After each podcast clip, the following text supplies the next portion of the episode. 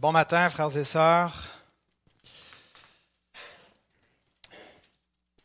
Si vous trouvez que j'ai l'air un peu stiff, c'est qu'en effet, euh, je suis un peu stiff. Là, je me suis fait une entorse lombaire hier.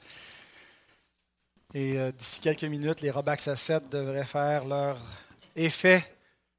Et je vais retrouver ma, ma, ma souplesse juvénile. euh, ben tiens, puisqu'on a quelques enfants, pourquoi pas commencer avec une petite question? Mais ce n'est pas que pour les enfants.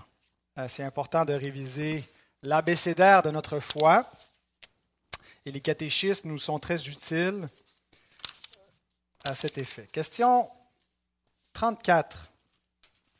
Puisque nous sommes rachetés par la grâce seule, par le Christ seul, devons-nous encore accomplir de bonnes œuvres et obéir à la parole de Dieu? On n'est pas sauvé par les œuvres, on est sauvé par la grâce. Ce n'est pas quelque chose que nous on fait, c'est quelque chose que Dieu a fait en Jésus. Donc on n'a pas besoin de rien faire. Êtes-vous d'accord avec ça, les enfants? Oui? Êtes d'accord? Sylvain, Lydia, on va parler après ça dans le bureau.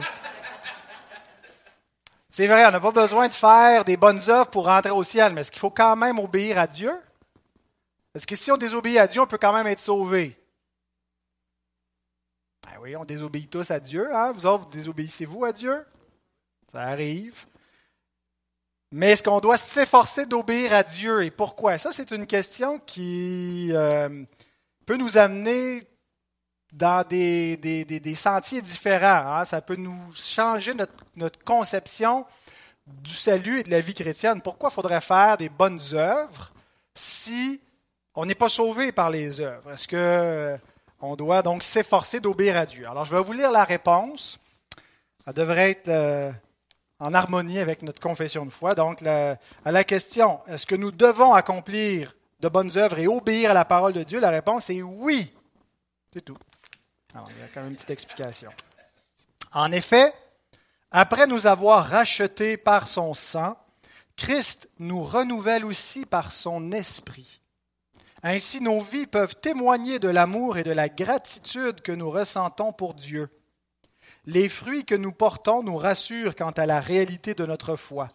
En voyant notre vie d'attachement à Dieu, d'autres seront gagnés à Christ. Donc, on ne fait pas des œuvres pour être sauvé, mais parce qu'on est sauvé. Mes enfants, comprenez-vous la différence? Ce n'est pas pour être sauvé, c'est parce qu'on est sauvé qu'on obéit à Dieu.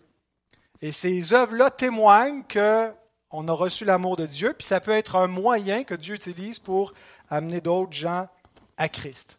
Essayez de voir ça un petit peu comme avant de se marier. Hein, avant de se marier, quand c'est possible que euh, si la personne se rend compte à quel point on est une mauvaise personne, pécheur, qu'on a des mauvaises habitudes, ben, elle va peut-être changer d'idée. Fait qu'on essaie de cacher cet aspect-là de notre vie euh, parce qu'on veut être, euh, se paraître sous notre meilleur jour pour s'assurer que la personne ne va pas changer d'idée. Est-ce qu'une fois marié, on se dirait, ben, j'ai plus besoin de faire d'efforts, maintenant il est pris ou elle est prise avec moi, et puis je me laisse aller, je ne fais plus aucun effort. Qu'est-ce que vous penseriez d'une personne qui agirait comme ça? On dirait, ben, c'est, tu n'as rien compris dans l'amour, puis tu n'as rien compris dans le mariage. Bien, c'est un petit peu la même chose. Euh, c'est pas parce qu'on est marié avec Christ, on est scellé dans l'alliance qu'il faut cesser de chercher à lui plaire. Et c'est pas parce qu'on ne peut pas déchoir de la grâce qu'on ne cherche pas, c'est justement parce qu'on l'aime. C'est l'amour qui nous pousse à vouloir lui être agréable. Donc, ce qui nous amène à l'exposition de la parole de Dieu. Et nous arrivons à une des sections les plus difficiles de Matthieu 24. Difficile euh, parce qu'il y a beaucoup d'interprétations variées, ou en tout cas, il n'y a pas de consensus parmi les interprètes, et que, euh, je dirais, jusqu'à un certain point, nous avons été contaminés par une façon de lire les Écritures qui aurait besoin d'être un peu révisée. Euh, en raison de la, difficulté, les difficultés d'interprétation de ce passage, je vais passer quelques messages pour exposer la péricope du verset 29 au verset 35. Pas une douzaine, mais euh, deux, trois messages pour exposer ces quelques versets, Matthieu 24, 29 à 35. Il est possible qu'à la fin, vous ayez encore des désaccords sur l'interprétation que je vais vous proposer. Euh, et c'est correct, il y a de la place pour des divergences d'opinion. Ça ne veut pas dire que, euh, même si on a l'unité d'esprit, qu'on doit toujours voir et interpréter le texte exactement de la même façon. Euh, mais nous devons être d'accord à tout le moins sur les choses les plus importantes, sur l'Évangile et sur le retour de Christ. Donc on peut diverger d'opinion sur comment exactement, puis comment ce texte s'applique à la parousie de notre Seigneur. Euh, mais demeurer en accord sur le fait que Christ va revenir. Alors, vous pouvez ouvrir vos Bibles, Matthieu 24, on va lire les versets 29 à 35, mais on va se concentrer uniquement sur le verset 29 dans le message d'aujourd'hui. Aussitôt après ces jours de détresse, le soleil s'obscurcira, la lune ne donnera plus sa lumière, les étoiles tomberont du ciel, et les puissances des cieux seront ébranlées. Alors le signe du Fils de l'homme paraîtra dans le ciel. Toutes les tribus de la terre se lamenteront, et elles verront le Fils de l'homme venant sur les nuées du ciel avec puissance et une grande gloire. Il enverra ses anges avec la trompette retentissante, et ils rassembleront ses élus des quatre vents d'une extrémité des cieux à l'autre. Instruisez-vous par une comparaison tirée du figuier. Dès que ses branches deviennent tendres et que les feuilles poussent, vous savez que l'été est proche. De même, quand vous verrez toutes ces choses, sachez que le Fils de l'homme est proche, à la porte. Je vous le dis en vérité, cette génération ne passera point que tout cela n'arrive. Le ciel et la terre passeront, mais mes paroles ne passeront point. Prions. Seigneur, nous sommes privilégiés de pouvoir être réunis ce matin, privilégié de faire partie de ce peuple d'alliance qui euh, possède la connaissance de la vérité révélée dans les Écritures et qui nous est attesté dans notre cœur par ton Esprit Saint, qui nous convainc que Christ est Seigneur, que Christ règne et qu'il est assis à la droite de Dieu.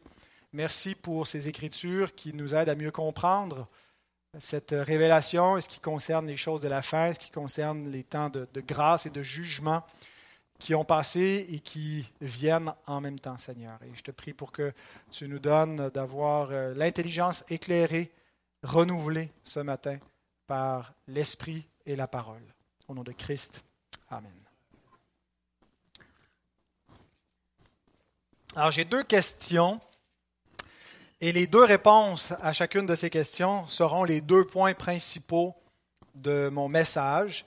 La première question concerne le quand. À quelle période, à quel moment Jésus se réfère-t-il quand il nous parle dans cette section-là, aussitôt après ces jours de détresse? Est-ce qu'il parle de la fin du monde ou de la fin de Jérusalem, comme je l'ai exposé jusqu'à présent dans le chapitre 24 de Matthieu, le discours du mont des Oliviers. Et ensuite, deuxième question, quel est le sens du langage? Comment est-ce qu'il faut comprendre les paroles de Jésus? Est-ce qu'il faut les comprendre littéralement, le soleil qui s'éteint, les étoiles qui tombent du ciel, ou est-ce que c'est un langage figuratif, symbolique? Alors, la première euh, question, le quand, ma compréhension est que Jésus parle du jugement final d'Israël et non pas du jugement final du monde. Il y a une connexion entre ces deux jugements finaux et nous allons l'expliquer, mais que Jésus nous parle dans ce texte d'un jugement qui était à la veille de s'accomplir et qui était le jugement final de l'ancienne alliance sur le peuple de l'ancienne alliance et qui est une figure de, euh, du jugement final du monde. Euh, alors, il y a quelques indices dans le texte, mais aussi dans le, contexte plus large des évangiles et du canon complet, qui euh, m'amènent à interpréter ce passage-là comme annonçant les événements qui se sont produits de l'an 35 à l'an 70, année où Jérusalem a été détruite, où le temple a été détruit par les Romains. Euh, le premier indice textuel est au début, dans le verset 29, aussitôt après ces jours de détresse. Je vais vous donner quatre, quatre indices textuels qui m'amènent à, penser que Jésus parlait de quelque chose qui, s'apprêtait à arriver, non pas de la fin du monde. Euh, donc, on a la semaine dernière vu que les versets 27 et 28 euh, annonçaient la parousie de Christ, le retour de Jésus en gloire.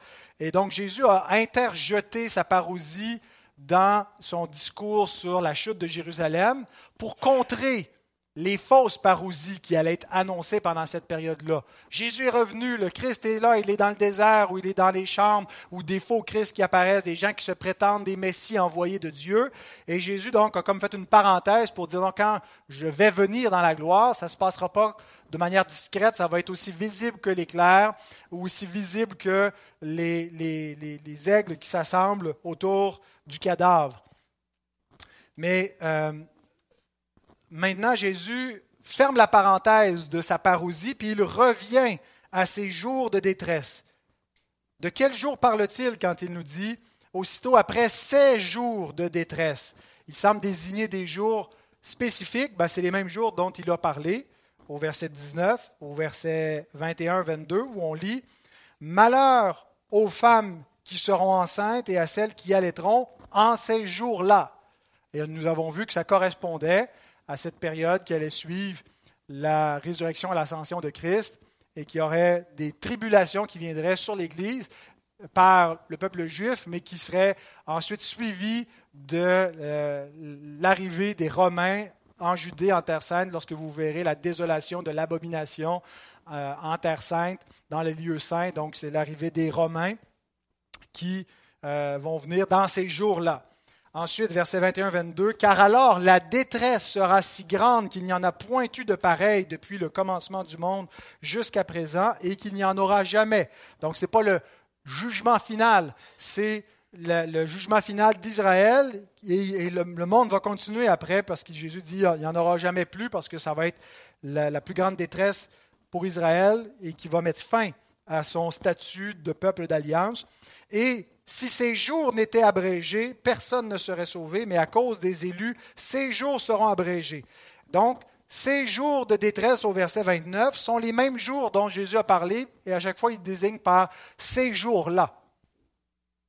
Donc, aussitôt après ces jours de détresse, correspond à la période qui a été présentée du verset 4 jusqu'au verset 26, et ça couvre la période de l'an 35, grosso modo, jusqu'à l'an 70. Ce n'est pas euh, une période extrêmement euh, fixée dans les, dates, euh, mais qui correspond finalement à l'ascension de Christ et au, au, moment où il entre dans son règne, et puis il y a des jours de vengeance qui viennent sur ceux qui n'ont pas voulu qu'il règne sur eux.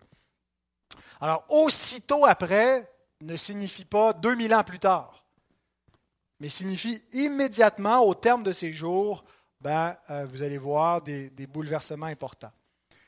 Deuxième indice textuel pour m'amener à interpréter ce passage-là euh, dans la chute de Jérusalem et non la fin du monde, euh, c'est le verset 34.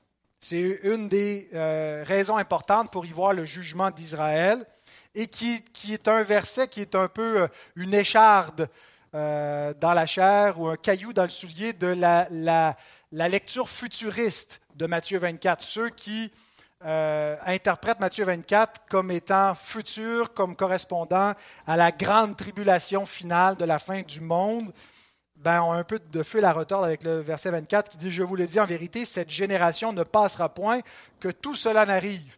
Alors, si on a vraiment une affirmation explicite que ce que Jésus annonce allait se produire pendant cette génération à laquelle il parlait. Donc, euh, toutes sortes de, tentatives pour dire non, mais ça, c'est pour. On remplace le mot génération par race pour dire c'est la, race d'Israël qui va, qui va encore subsister, euh, ou euh, cette génération, c'est-à-dire la dernière qui va être à ce moment-là. Mais comme le dit Donald Carson, euh, cette génération, et là il donne toutes sortes de, plein d'occurrences où Matthieu utilise cette expression, ne peut qu'avec la plus grande difficulté signifier autre chose que la génération vivant au moment où Jésus a parlé. Donc, toutes ces choses que Jésus annonce, incluant ces bouleversements cosmologiques du soleil qui donne plus sa clarté, non plus que la lune et les étoiles qui tombent, ben, Jésus dit ça va arriver de votre vivant, les, les, les disciples. Troisième indice, un peu plus loin, on n'est plus dans le même texte, mais on va euh, deux chapitres plus loin, dans Matthieu 26, Jésus utilise un langage très similaire avec le, devant le grand prêtre Caïphe, lorsque Jésus est accusé d'être un faux prophète euh, qui se, prétend le Messie, le Fils de Dieu, euh, et il est interrogé devant le, Sanhédrin. Et voici la, la, seule réponse que Jésus fait au grand prêtre lorsqu'il est sommé devant Dieu de répondre. Matthieu 26, 63, 64, Jésus garda le silence et le souverain sacrificateur, prenant la parole, lui dit, Je t'adjure par le Dieu vivant de nous dire si tu es le Christ, le Fils de Dieu. Le Seigneur ouvre la bouche. Jésus lui répondit, Tu l'as dit. Il affirme, Oui. C'est une façon de dire oui. De plus, je vous le déclare, vous verrez désormais vous verrez maintenant, c'est le mot arti en grec, c'est à partir de maintenant, le Fils de l'homme assis à la droite de la puissance de Dieu et venant sur les nuées du ciel. Alors Jésus va être crucifié comme un imposteur dans les heures qui vont suivre, mais par la suite, il va être justifié par Dieu, par sa résurrection, son ascension et sa cession à la droite de Dieu dans le ciel. Et ce que Jésus dit, quand il dit, vous allez voir le, Fils de l'homme qui va être debout, qui va venir sur les nuées, c'est une référence à Daniel 7, 13 et 14, on va y revenir dans les prochains messages, où nous voyons un Fils de l'homme s'avancer devant l'Ancien des jours. Il n'est pas question ici du Fils de l'homme qui descend du ciel, mais qui avance dans le ciel vers Dieu pour recevoir l'honneur, recevoir le règne, recevoir le trône qui lui a été promis. Donc, c'est l'ascension et la cession de Christ à la droite de Dieu qui a été vue en vision par Daniel lorsque le Messie, après avoir accompli sa mission ici-bas, allait recevoir le règne là-haut. Et donc, Jésus dit, vous verrez. Alors, ce n'est pas que Caïphe allait se sortir la tête par le châssis puis voir dans le ciel Jésus qui marche sur les nuées, mais c'est plutôt que vous allez voir de votre vivant l'accomplissement de ce que Daniel a prophétisé. Euh, donc, ce pas, le temps, pas le retour de Christ qui, allait voir, mais la venue du Fils de Dieu en gloire. Lui que vous avez rejeté comme un imposteur, que vous avez crucifié comme un faux Christ, un malfaiteur, bien, vous allez le voir venir en gloire et vous allez le voir élever un peuple sur la terre qui va, dans lequel va se manifester la puissance de Dieu, la puissance de l'Esprit qui va rassembler des nations étrangères, des peuples de d'autres langues qui n'appartiennent pas à Israël et qui vont venir et qui vont être les héritiers de la promesse d'Israël. Vous allez voir le royaume de Dieu se former et vous allez voir en même temps des jours de vengeance du Messie pour vous qui l'avez rejeté et crucifié. Et euh, comme, comme Jésus le dit dans une parabole, faites venir devant moi mes ennemis qui n'ont pas voulu que je règne sur eux et égorgez-les en ma présence. Et, donc le jugement qui s'abat sur Israël est en quelque sorte une vindicte du Messie, lui qui a été rejeté comme un imposteur, eh bien, fait venir providentiellement euh, des puissances qui jugent ses ennemis. Et donc, c'est ce que Jésus annonce quand il dit, vous allez le voir venir sur les nuées. Euh, donc on voit sa gloire par l'Église, mais on voit aussi sa gloire par le jugement. Et un des signes que le Messie règne, ben, c'est cette vindicte sur Jérusalem, Jérusalem qui tue et lapide ceux qui lui sont envoyés. À commencer par le fils de l'héritier de la vigne qui est venu et qui a été mis à mort, et, et, ces, meurtriers eux-mêmes ont déclaré Qu'est-ce que méritent ces vignerons? Bien, d'être mis à mort. Eh bien, c'est ce qui va arriver dans cette vindicte où il y aura un jugement qui s'abat sur eux. C'est ce qui est annoncé, en fait, depuis Matthieu 21. Euh, on est dans, la même lignée interprétative où Jésus, tout en, offrant la grâce, annonce le jugement à ceux qui le rejettent. Euh, et euh, Jésus, dans une autre parabole, dit qu'il va continuer d'envoyer des, euh, des, prophètes, envoyer des prédicateurs à Israël, puis il, dit, vous allez battre les uns de verge dans vos synagogues, vous allez les rejeter, les crucifier, les mettre à mort. Et on le voit avec Étienne, premier martyr de l'Église primitive, dans Acte 7, 56-57. Et il dit, voici, alors qu'il leur a prêché l'Évangile, il dit, vous êtes des hommes à la nuque comme vos pères qui endurcissaient leur cœur contre Dieu. Ce que vos pères ont été, vous l'êtes vous aussi parce que vous avez crucifié le juste qui vous a été envoyé. Et là, ils n'en peuvent plus, ils ne sont pas capables d'entendre ça, ils se précipitent sur lui pour mettre à mort Étienne. Et Étienne dit, voici, je vois les cieux ouverts et le Fils de l'homme debout à la droite de Dieu. Ils poussèrent alors de grands cris en se bouchant les oreilles et ils se précipitèrent tous ensemble sur lui. Donc, quand Jésus annonce, allez voir le Fils à la droite de Dieu, c'est pas tant qu'il allait le voir de leurs yeux, quoique Étienne, est-ce qu'il l'a, est-ce qu'il vu, est-ce qu'il a eu une vision céleste très probable, euh, mais que c'est, ce qui a été annoncé par Daniel euh, et ces jours de vengeance bien, vont s'accomplir du vivant de cette génération. Ensuite, quatrième euh, élément textuel, c'est lorsque Jésus est amené pour être crucifié euh, et qu'il y a les, les, filles de Jérusalem qui pleurent sur lui, qui se lamentent, qui se frappent la poitrine. Jésus leur dit quelque chose en employant un langage euh, de bouleversement cosmologique similaire où des, les éléments de la création vont être bouleversés dans les, les jours qui vont suivre. Il leur dit dans Luc 23, 28 à 30, Jésus se tourna vers elle et dit, Fille de Jérusalem, ne pleurez pas sur moi, mais pleurez sur vous et sur vos enfants. Sur Jérusalem, comme Jésus qui a pleuré sur Jérusalem en s'approchant de la ville sainte. Car voici des jours viendront où l'on dira Heureuses les stériles, heureuses les entrailles qui n'ont point enfanté les mamelles qui n'ont point allaité. Alors ils se mettront à dire aux montagnes Tombez sur nous et aux collines, couvrez-nous.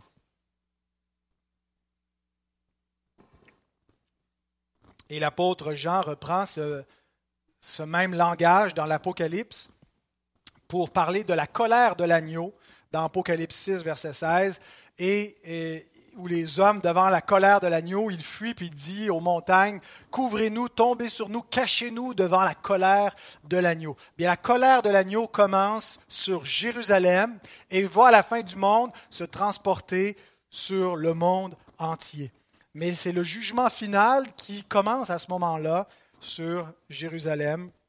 Et donc un langage similaire ici, euh, c'est pas que littéralement il demandait aux montagnes de les, couvrir, mais ça, correspond aux lamentations dont Jésus parle au verset 30 quand il dit que les, tribus, Louis II traduit les tribus de la terre, mais je pense qu'on devrait plutôt traduire les tribus du pays, c'est littéralement les tribus d'Israël vont se lamenter, ils vont vouloir se cacher euh, sous les montagnes devant les, souffrances, les cataclysmes qui s'abattent sur eux dans ces persécutions. Alors, ici, Jésus le prophétise dans un langage plutôt symbolique, mais ailleurs, Jésus annonce le même jugement dans un langage qui n'est pas symbolique, qui, qui, est plutôt littéral, dans Luc 19 par exemple, lorsqu'il approche de la ville, 41 à 44, comme il approchait de la ville, Jésus, en la voyant, pleura sur elle et dit, Si toi aussi, au moins en ce jour qui t'est donné, tu connaissais les choses qui appartiennent à ta paix, mais maintenant elles sont cachées à tes yeux. Il viendra sur toi des jours où tes ennemis t'environneront de tranchées, t'enfermeront et te serreront de toutes parts. Ils te détruiront, toi et tes enfants au milieu de toi, et ils ne laisseront pas en toi pierre sur pierre, parce que tu n'as pas connu le temps où tu as été visité. Et sur la méconnaissance des, chefs qui ont rejeté le prince de la vie, euh, l'apôtre Paul nous dit que s'ils avaient connu qu'il était vraiment, ils n'auraient pas crucifié le Seigneur de gloire, euh, mais en le faisant, ils ont attiré sur eux le jugement de Dieu. Euh, ils ont dit que son sang retombe sur nous et sur nos enfants, et c'est exactement ce qui est arrivé. C'est vraiment important de comprendre les événements qui se produisent dans cette première génération, la génération à laquelle Jésus parle, comme des événements eschatologiques euh, qui étaient prophétisé euh, pour cette génération-là par le grand prophète, celui qui est la parole faite chair, Christ lui-même. Et ces événements-là sont une figure, une préfiguration de la fin du monde. Donc, ici, on a un langage ordinaire qui nous parle des persécutions, des séductions euh, et de la désolation d'Israël qui a été décrite abondamment des versets 4 à 28. Mais au verset 29, Jésus passe d'un langage plus littéral à un langage apocalyptique, symbolique. Mais il continue de décrire le même événement avec un autre style de vocabulaire. Verset 29, Aussitôt après ces jours de détresse, le soleil s'obscurcira, la lune ne donnera plus sa lumière, les étoiles tomberont du ciel et les puissances des cieux seront ébranlées. Ce qui nous amène à notre deuxième point. Jésus utilise un langage symbolique. Quand on lit ce verset-là et les versets qui suivent, ce qui nous amène à interpréter ce passage comme étant le retour de Christ, ben c'est parce que le langage est similaire à ce qui est employé ailleurs dans l'Écriture pour parler du retour de Christ. Entre autres, l'idée que Jésus va revenir sur les nuées et que nous allons aller à sa rencontre sur les nuées du ciel, nous serons enlevés euh, pour aller à sa rencontre et transformer en un instant dans un, même état euh, glorieux, dans 1 Thessaloniciens 4, 17 par exemple. Donc, euh, il y, a, une similitude dans le langage, mais aussi, euh, c'est que l'événement dont Jésus parle dans Matthieu 24, la chute de Jérusalem en jugement, est similaire à la parousie finale parce que c'est une, une, sorte de parousie typologique. C'est une sorte de retour de Christ euh, en jugement. Et euh, aussi, par moments, le, jugement final, euh, le jugement à la fin des siècles, est, présenté dans l'Écriture comme étant très, très proche. Et donc, euh, ça, nous rend confus. on ne sait pas est-ce qu'il nous parle de l'an 70 ou est-ce qu'il nous parle de, la dernière année, du dernier jour. Euh, et, donc, John Gill note les choses suivantes. Il dit Il était habituel chez les prophètes de parler des jugements lointains comme étant proches. Et les apôtres parlaient souvent de la venue de Christ, du jugement dernier et de la fin du monde comme étant à portée de main. Un jour pour le Seigneur est comme mille ans. Mais tout cela n'explique pas le mot immédiatement, immédiatement après cela, après ces jours de détresse, et ne correspond pas à deux mille ans après.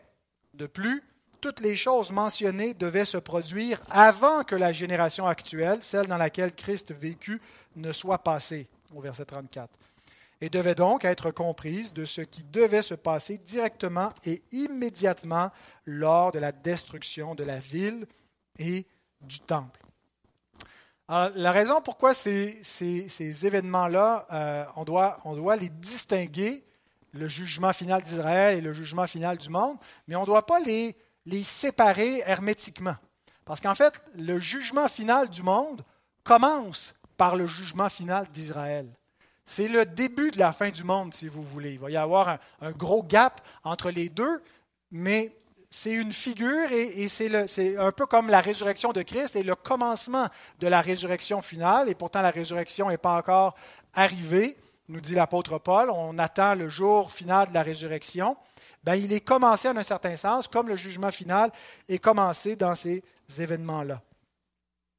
Euh, alors, ce qui peut-être nous empêche de comprendre que Jésus parlait de quelque chose d'immédiat et qui nous amène tout de suite, quand on lit ces mots-là, à penser qu'il s'agit de la fin du monde, c'est en raison de l'ampleur des bouleversements qui sont décrits. Quand on lit le soleil et la lune qui s'obscurcissent, les étoiles qui tombent du ciel, on se dit, ben, quand ça va arriver, ça va être la fin du monde.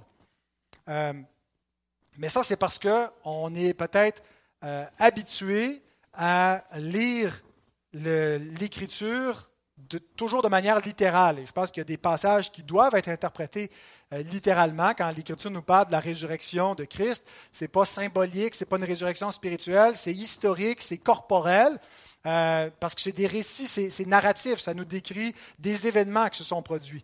Mais quand Jésus emploie un langage apocalyptique, Ben, le langage apocalyptique, euh, il ne faut pas l'interpréter littéralement, mais symboliquement. Alors, comment est-ce qu'on peut être sûr de, cela et que ce n'est pas juste arbitraire? Parce que euh, s'il y avait un prédicateur dispensationaliste ce matin, il dirait non, non, non, pas du tout. À moins que l'Écriture nous dise qu'il faut l'interpréter symboliquement, on doit l'interpréter littéralement. Donc, si la Bible dit que le soleil va s'éteindre, que les étoiles vont tomber, ben, s'il n'y a rien dans le texte qui nous dit c'est figuratif, c'est littéral. Bien, euh, Comment est-ce qu'on fait pour savoir? Est-ce qu'il faut une herméneutique littéraliste ou symbolique? Ben, ce n'est pas arbitraire, ce n'est pas juste un choix. Moi, j'aime mieux telle herméneutique, moi, j'aime mieux telle autre herméneutique. Il y a le même langage qui est employé ailleurs dans la Bible et on voit que ce n'était pas littéral. Souvent, on, utilise ce langage de bouleversement cosmologique de manière figurative. Par exemple, la chute de Babylone, et il semble ici que Jésus cite pratiquement ce qui est déjà écrit dans la prophétie d'Ésaïe. Ésaïe 13, au verset 1, on voit qu'il est question de Babylone, oracle sur Babylone révélé à Ésaïe, fils d'Amoth. Je ne vous lirai pas tout l'oracle, mais juste la section où il y a une similitude dans le langage, au verset 10. Car les étoiles des cieux et leurs astres ne feront plus briller leur lumière. Le soleil s'obscurcira dès son lever et la lune ne fera plus luire sa clarté. Donc deux remarques.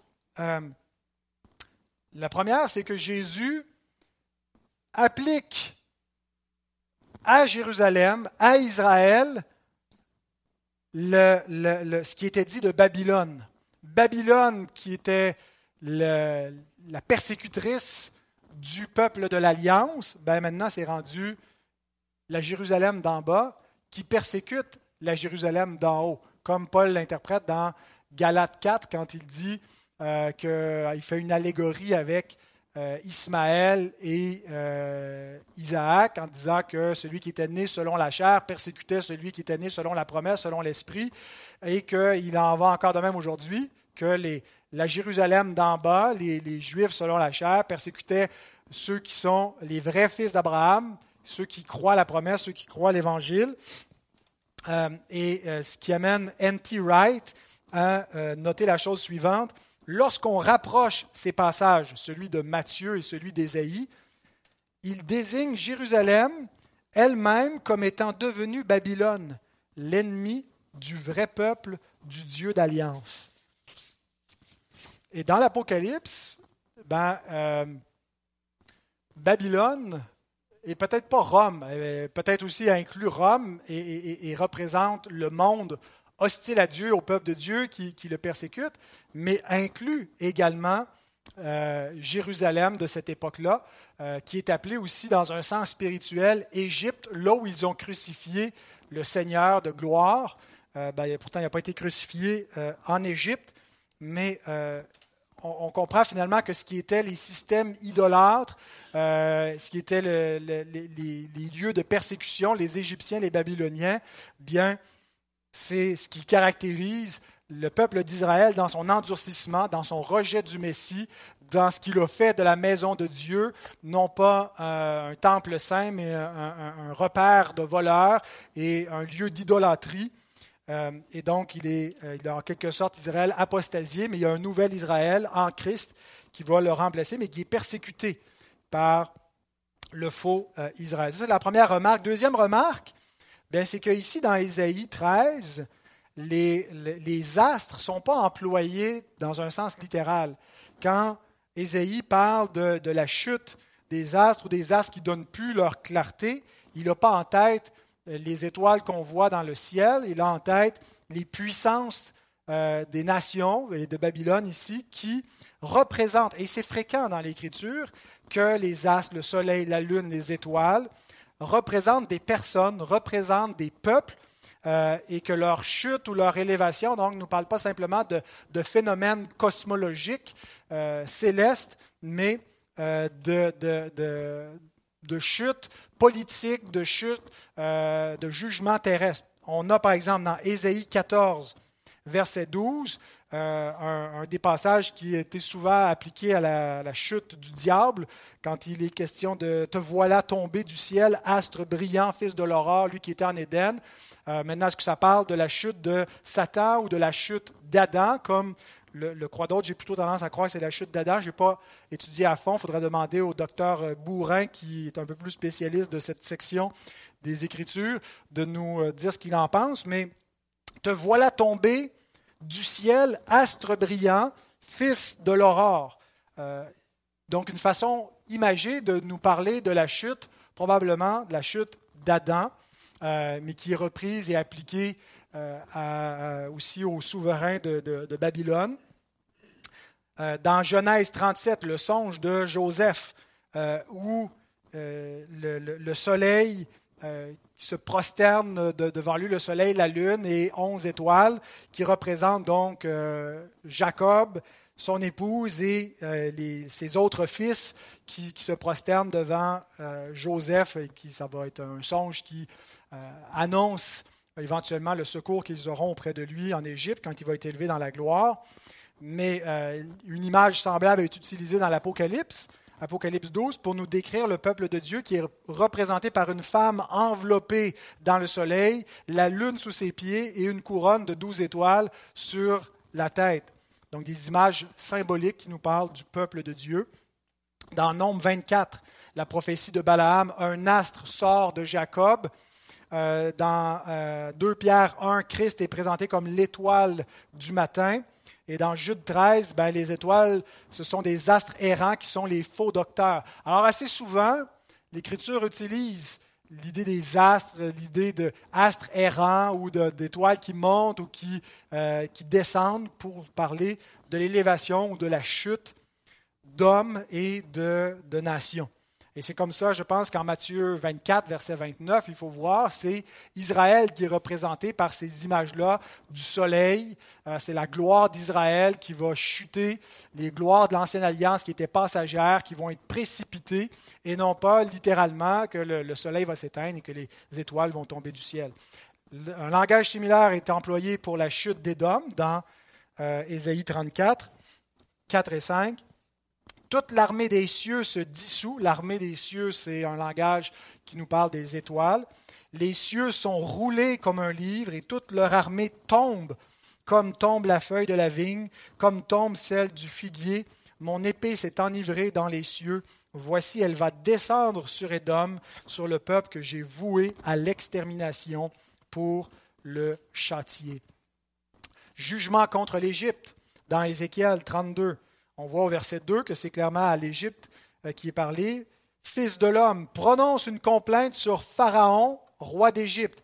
Et au verset 7, euh, tu, euh, lui diras, tu, tu lui diras, tu ressemblais à un lionceau parmi les nations, tu étais comme un crocodile dans les mers, tu t'élançais dans les fleuves, tu troublais les eaux avec tes pieds, tu agitais leurs flots.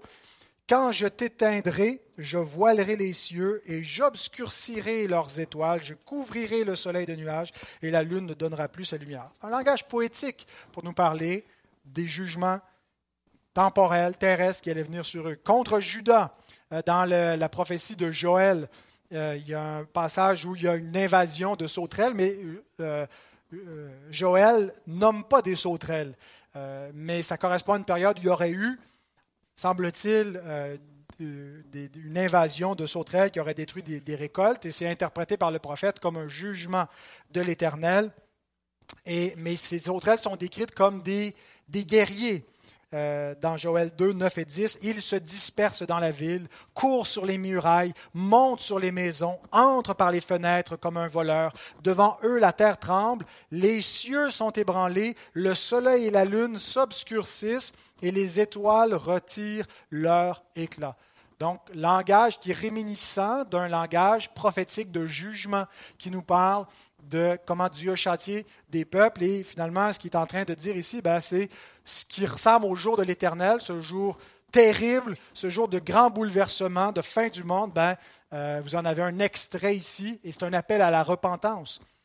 Et le même prophète Joël annonçait ces jours-là de l'intronisation de Christ dans les cieux, euh, qui allait amener beaucoup de gloire parce que l'Esprit Saint allait être répandu sur la terre par Christ qui allait recevoir l'Esprit, qui allait le répandre sur son Église à la Pentecôte. Et ça allait être des bouleversements parce qu'en même temps, ça allait coïncider avec la chute, la précipitation d'Israël. Donc la, chute qui est comme l'entrée des païens dans l'Alliance. Euh, et euh, Joël le prophétise dans les mots suivants qui sont cités par Pierre à la Pentecôte. Après cela, Joël 2, 28, je répandrai mon esprit sur toute chair, vos fils et vos filles prophétiseront, vos vieillards auront des songes et vos jeunes gens des visions. Même sur les serviteurs et sur les servantes, dans ces jours-là, je répandrai mon esprit. Je ferai paraître des prodiges dans les cieux et sur la terre, du sang, du feu et des colonnes de fumée. Le soleil se changera en ténèbres et la lune en sang avant l'arrivée du jour de l'Éternel, de ce jour grand et terrible. Alors quiconque invoquera le nom de l'Éternel sera sauvé. Le salut sera sur la montagne de Sion et à Jérusalem, comme a dit l'Éternel, et parmi les réchappés que l'Éternel appellera. Alors bien sûr, là, les, euh, dispensationalistes et qui plus est charismatiques vont dire bon, ben, c'est pas vraiment arrivé comme ça, littéralement à la Pentecôte, c'était comme le début, mais le, vrai bouleversement, la lune ensemble, tout ça, là, c'est, quand ça, ça va précéder le retour de Christ. Donc, même si Pierre nous dit que ces paroles sont accomplies, elles n'étaient pas accomplies vraiment encore, elles étaient comme un petit peu accomplies. Mais pourtant, Pierre nous présente comme étant l'accomplissement des paroles prophétiques dans Acte 2, 14 à 16 alors qu'il y a, les langues qui sont répandues, euh, les langues de feu qui sont descendues, que tout le monde euh, prophétise, parle en langue, euh, qui marque ce, ce, début de l'effusion de l'Esprit Saint et, qui annonce le règne de Christ, qui déclare finalement que le Messie règne, qu'il a accompli le salut, il siège à la droite de Dieu, qui annonce les merveilles de Dieu. Euh, alors, parmi les moqueurs, parmi les incrédules, parmi ceux qui sont les ennemis de Christ, qui l'ont rejeté, qui l'ont crucifié, ben, ils disent ces gens-là sont ivres. Et Pierre leur répond en disant, euh, Pierre se présentant avec les onze, éleva la voix et leur parlant en ces termes, Hommes juifs, et vous qui séjournez à Jérusalem, sachez ceci et prêtez l'oreille à mes paroles. Ces gens ne sont pas ivres, comme vous le supposez, car c'est la troisième heure du jour mais c'est ici ce qui a été dit par le prophète Joël, et là il cite le texte que nous avons lu juste avant de Joël 2, 28 à 32, comme étant l'accomplissement de ces paroles-là. Et, le parler en langue était donc un signe de, jugement sur la nation euh, d'Israël, parce que Dieu avait euh, annoncé, je parlerai à ce peuple euh, par des gens d'une autre langue, et même là, ils ne vont pas m'écouter. Et Paul va dire que les langues sont un signe pour les non-croyants, un signe pour Israël, pour attester euh, ce, jour du salut, ces jours de la nouvelle alliance qui s'amorçait donc à la Pentecôte, qui est une période de grâce. C'est la période finalement où le salut est ouvert,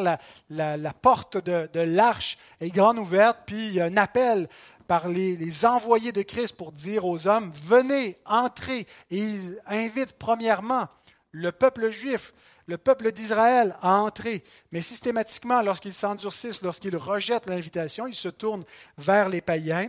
Et donc, ça devient aussi non seulement des jours de grâce, mais de jugement.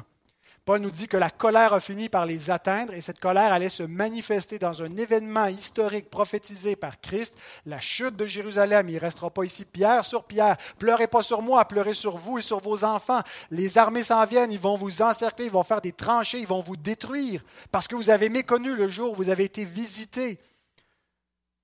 Et donc la Pentecôte, c'est la venue en puissance du Fils de Dieu qui est assis dans le ciel à la droite de Dieu, qui répand l'Esprit Saint. C'est un signe tangible, visible, audible de la gloire et du salut annoncé et qui est décrit dans un langage apocalyptique de bouleversement cosmologique parce que c'est un grand bouleversement. C'est cette nation qui était comparée à un astre brillant ben, qui va s'écrouler. et, en même temps, c'est l'élévation euh, des, païens qui entrent dans l'alliance, dans l'Église du Seigneur. Euh, et euh, en commentant donc cette prédication de Pierre à la Pentecôte, John Owen nous dit ceci Les choses dont il est question ici, en acte 2, les bouleversements dont Pierre parle, sont les signes et les prodiges et les jugements que Dieu a manifestés et exercés sur le peuple juif avant la destruction de Jérusalem, les mêmes choses qui ont été annoncées par notre Seigneur Jésus en Matthieu 24. Ces choses ont toutes été accomplies pendant la période où ils ont bénéficié de la diffusion de l'Évangile. Donc j'espère que vous voyez euh, que ce n'est pas une position qui est nouvelle, euh, c'est une lecture qui a été faite chez les pères de l'Église, qui a été faite chez les réformateurs. Euh, juste par les dates, j'ai cité Owen, j'ai cité John Gill, qui voyait dans la chute de Jérusalem plus que simplement euh, un événement historique qui, qui, en arrive comme d'autres, mais un événement historique qui a une signification théologique, eschatologique. alors quand on arrive au verset 29, aussitôt après ces jours de détresse, le soleil s'obscurcira, la lune ne donnera plus sa lumière, les étoiles tomberont du ciel et les puissances des cieux seront ébranlées. C'est un langage imagé pour nous décrire le jugement d'Israël et la chute de Jérusalem. Là où Dieu avait son, temple, là où Dieu avait sa maison, eh bien, il a quitté le temple. Hein, lorsque Jésus sort du temple, c'est en quelque sorte la Shekinah, la gloire de Dieu, qui quitte le temple et qui appelle le jugement comme ça avait été le cas euh, quelques siècles auparavant, lorsque Jérémie et, euh, Ézéchiel ont prophétisé la chute de Jérusalem et la destruction du temple. Le verset 21 nous dit, ce sera une détresse si grande qu'il n'y en a jamais eu de pareil depuis et qu'il n'y en aura jamais plus. Eh bien, c'était effectivement le jugement dernier d'Israël, parce que c'était le dernier jugement d'Israël. Le peuple d'Israël a connu beaucoup de jugements de Dieu dans son histoire, euh, parce que par moments il était infidèle à l'alliance, mais ça allait être la dernière fois. Euh, vous allez dire, oui, mais les Juifs ont souffert encore, ils ont été persécutés, ils ont été persécutés pendant la Deuxième Guerre mondiale.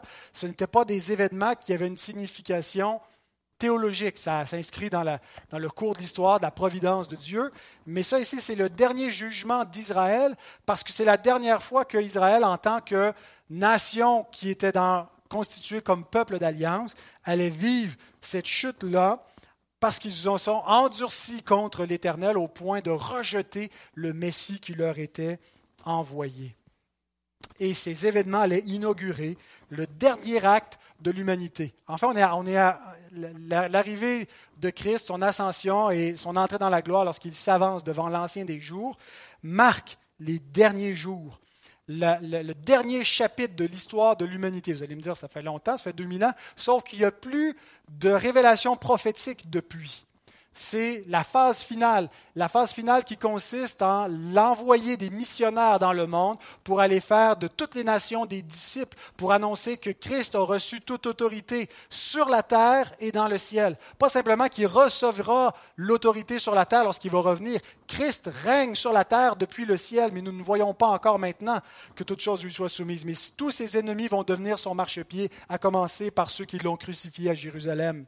Et donc, c'était le, dernier acte, l'entrée dans ces derniers jours qui commençaient et qui étaient inaugurés par ces jours de grâce, mais ces jours de jugement. Alors, ce que signifient ces paroles de Christ, ces grands bouleversements, c'est un langage imagé pour nous dire qu'on était dans un point culminant de l'histoire de la rédemption. On allait passer du passage de, l'ancienne alliance à la nouvelle alliance.